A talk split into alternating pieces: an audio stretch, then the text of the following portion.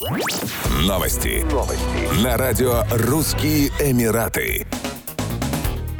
Дубае создали первую в мире метрику, по которой будут оценивать подготовленность органов государственной власти к вызовам и задачам завтрашнего дня. Запуск осуществил его высочество шейх Хамдан бен Мухаммед Аль-Мактум, наследный принц Дубая, на Всемирном саммите правительств. По словам наследного принца, новая метрика может стать глобальной моделью, которая поможет другим правительствам разработать стратегии развития их государств. Она также помогает позиционировать Дубай как город, уделяющий первостепенное внимание благополучию, безопасности и способности преодоления преодолевать вызовы, а также использовать возможности. Новая метрика будет учитывать 66 показателей в пяти ключевых областях. Он создан Фондом будущего Дубая и программой повышения квалификации правительства Дубая. Она будет определять сферы для сотрудничества и обмена знаниями между государственными органами, в результате чего вырастет их эффективность.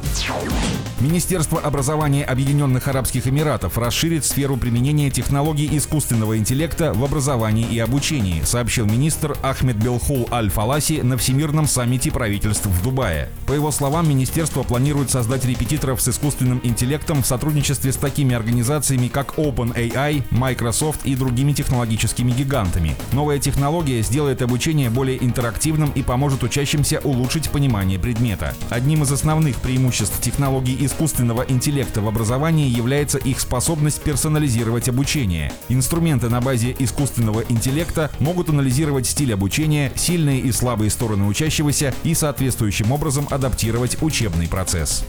Еще больше новостей читайте на сайте RussianEmirates.com